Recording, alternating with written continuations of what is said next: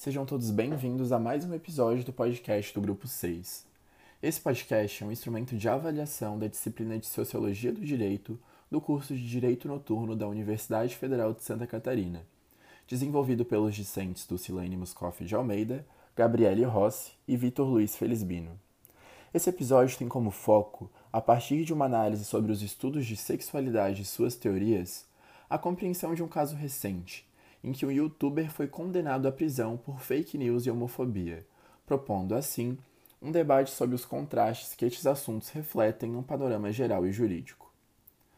Para elucidarmos o fato escolhido, cumpre-nos ressaltar que as falas e posicionamentos do youtuber em questão, conhecido em alguns canais digitais por propagação de discursos de ódio e notícias falsas, não fazem jus à realidade e à ciência, devem ser punidas de acordo com a lei. O recorte de fala que usaremos para análise foi exposto em um áudio encaminhado pelo aplicativo WhatsApp a grupos da rede em outubro de 2020 e infelizmente acabou viralizando. Na gravação, o sujeito afirma que o imunizante Coronavac, aspas, poderia alterar o código genético e causar síndromes graves como câncer e homossexualismo, Nas próprias palavras ditas, os filhos e os netos vão ter problemas graves porque ela, a vacina, vai alterar o código genético quando seu filho for ter o filho dele. Ele vai nascer com um problema. O menino pode deixar de ser menino, vai virar menina. A menina deixar de ser menina e virar menino, pelas palavras do youtuber. O autor das fake news e das falas anteriores foi sentenciado em dois anos e quatro meses de reclusão em regime inicial aberto. Entretanto, a pena foi substituída por prestação de serviços à comunidade, sendo uma hora de tarefa por dia de condenação. O Tribunal de Justiça de São Paulo ainda o condenou ao pagamento de indenização por dano moral coletivo de 50 salários mínimos, o equivalente a 60,6 mil reais. O acusado ainda pode recorrer. O Ministério Público argumentou, na denúncia à Justiça, que o youtuber agiu de forma claramente preconceituosa o comportamento sexual, a orientação sexual e a identidade de gênero não são doenças e não podem ser provocadas por medicamentos ou cargas virais, declarou o promotor William Daniel Inácio. Para entendimento do ocorrido, segundo os conceitos da sexualidade, é importante definir o que pode ser representado dentro de várias abordagens como sexualidade. Segundo a visão essencialista, a sexualidade externa uma força incansável e que proporciona uma compreensão sobre a natureza de cada sujeito. Para Foucault, que dedicou suas análises de acordo com o um modelo construcionista social, a sexualidade, que é por ele considerado um dispositivo histórico, aborda uma série de crenças, comportamentos, relações e identidades socialmente construídas e historicamente remodeladas, que se relacionam com o que o autor denominou o corpo e seus prazeres. Além dessa carga de ideologias e imaginações que são conferidas à sexualidade, seu poder nas sociedades atuais também é dado pela extrema importância concedida ao corpo. Dentro do caso narrado, a perspectiva construcionista nos oferece maior entendimento do contexto geral. Assim, o parâmetro da sexualidade homossexual para o youtuber se contrasta com suas crenças e ideologias e cria um sentimento individual de repulsa, ao que não corresponde à norma, ou seja, ao não heterossexual. Essa intuição de heterossexualidade remonta à historicidade e à tentativa de definir o sodômico, o pervertido, o travestismo e suas atividades relacionadas no século XIX e XX. Desse modo, a categoria da heterossexualidade foi instituída com o objetivo de regular o normal culturalmente e diferenciar o aspas, anormal dentro das várias relações de poder existentes. A pessoa distinta que se dissociava desse modelo regular era reconhecida como homossexual, o que proporcionou um espaço de apoio às necessidades individuais dessas novas identidades e abordou uma contradição com a norma heterossexual, segundo a qual todo comportamento era julgado.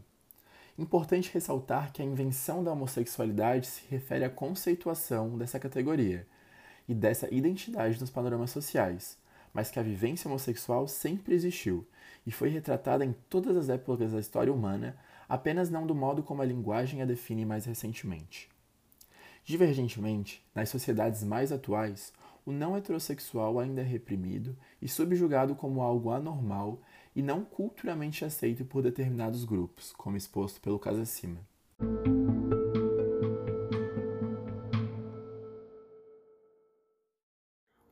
Diferentes posições frente à sexualidade, ou seja, a libertária, a absolutista e a liberal, de modo geral, somos herdeiros da tradição absolutista. Ela supõe que as forças perturbadoras do sexo podem ser controladas apenas por uma moralidade muito cristalinamente definida, uma moralidade inscrita em instituições sociais como o casamento, a heterossexualidade, a vida familiar e a monogamia. Esse código moral é amplamente imposto por grupos conservadores que têm como foco a repressão de mudanças significativas na ordem social e que ameaçam o que consideram como moral o feminismo, os movimentos LGBT que ia mais, a educação social libertária, etc. Pode-se ver que todas essas preocupações estão relacionadas a uma quantidade de questões centrais que têm estado presentes ao longo da história da sexualidade moderna. Questões relacionadas à família, à posição relativa de homens e mulheres, à diversidade sexual e a filhos. Essas permanecem as questões em torno das quais a história da sexualidade ainda gira. Outra face do discurso disseminado pelo youtuber se adequa aos modelos de relações de poder que moldam a sexualidade, neste caso, um homem branco e heterossexual, o que representa uma diferença simbólica na hierarquia social. A consciência de outras culturas, etnias, gêneros e classes ameaça seu entendimento de normas e costumes sexuais, além de outras questões centrais ditas anteriormente. O interior dessas relações de poder modela as definições, identidades e comportamentos sexuais. Foucault ainda defende que este processo é o resultado de uma nova configuração de poder que exige classificar uma pessoa pela definição de sua verdadeira identidade, uma identidade que expressa plenamente a real verdade do corpo. Neste contexto, a sexualidade, além de uma preocupação individual, é profundamente uma questão política. A fala do youtuber promove uma visão política e moral, que se associa com outro discurso de ódio dentro do contexto atual. Por isso a importância de se ver a sexualidade como um fenômeno social e histórico.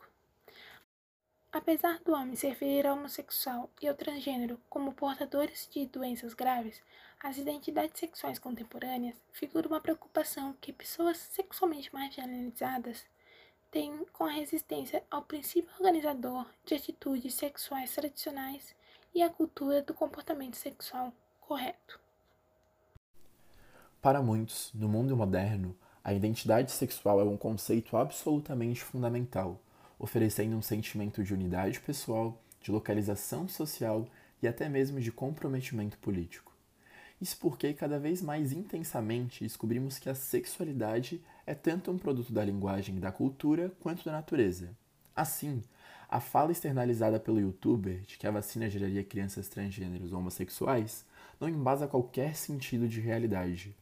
Ainda, a compreensão e a importância que determinados indivíduos dão sobre o corpo e a sexualidade deriva de uma cultura ou contexto histórico específico e inclui as várias relações de poder que modelam o que vem a ser visto como um comportamento normal ou anormal, aceitável ou inaceitável. No contexto atual do país, o que temos é um vertiginoso crescimento da nova direita, que se associa regularmente ao código moral explicado anteriormente e que tenta impor verdades irreais a fim de anular a existência de existências plurais. Acrescentamos que a existência de um modo de vida gay dá oportunidade para as pessoas explorarem suas necessidades e desejos, sob formas que eram inimagináveis até pouco tempo. É por isso, obviamente, que a homossexualidade é vista como uma ameaça para aqueles ligados ao status quo moral. A existência de identidades sexuais diversas, a polarização cada vez mais crescente da vida social e a expansão da escolha individual que essa oferece.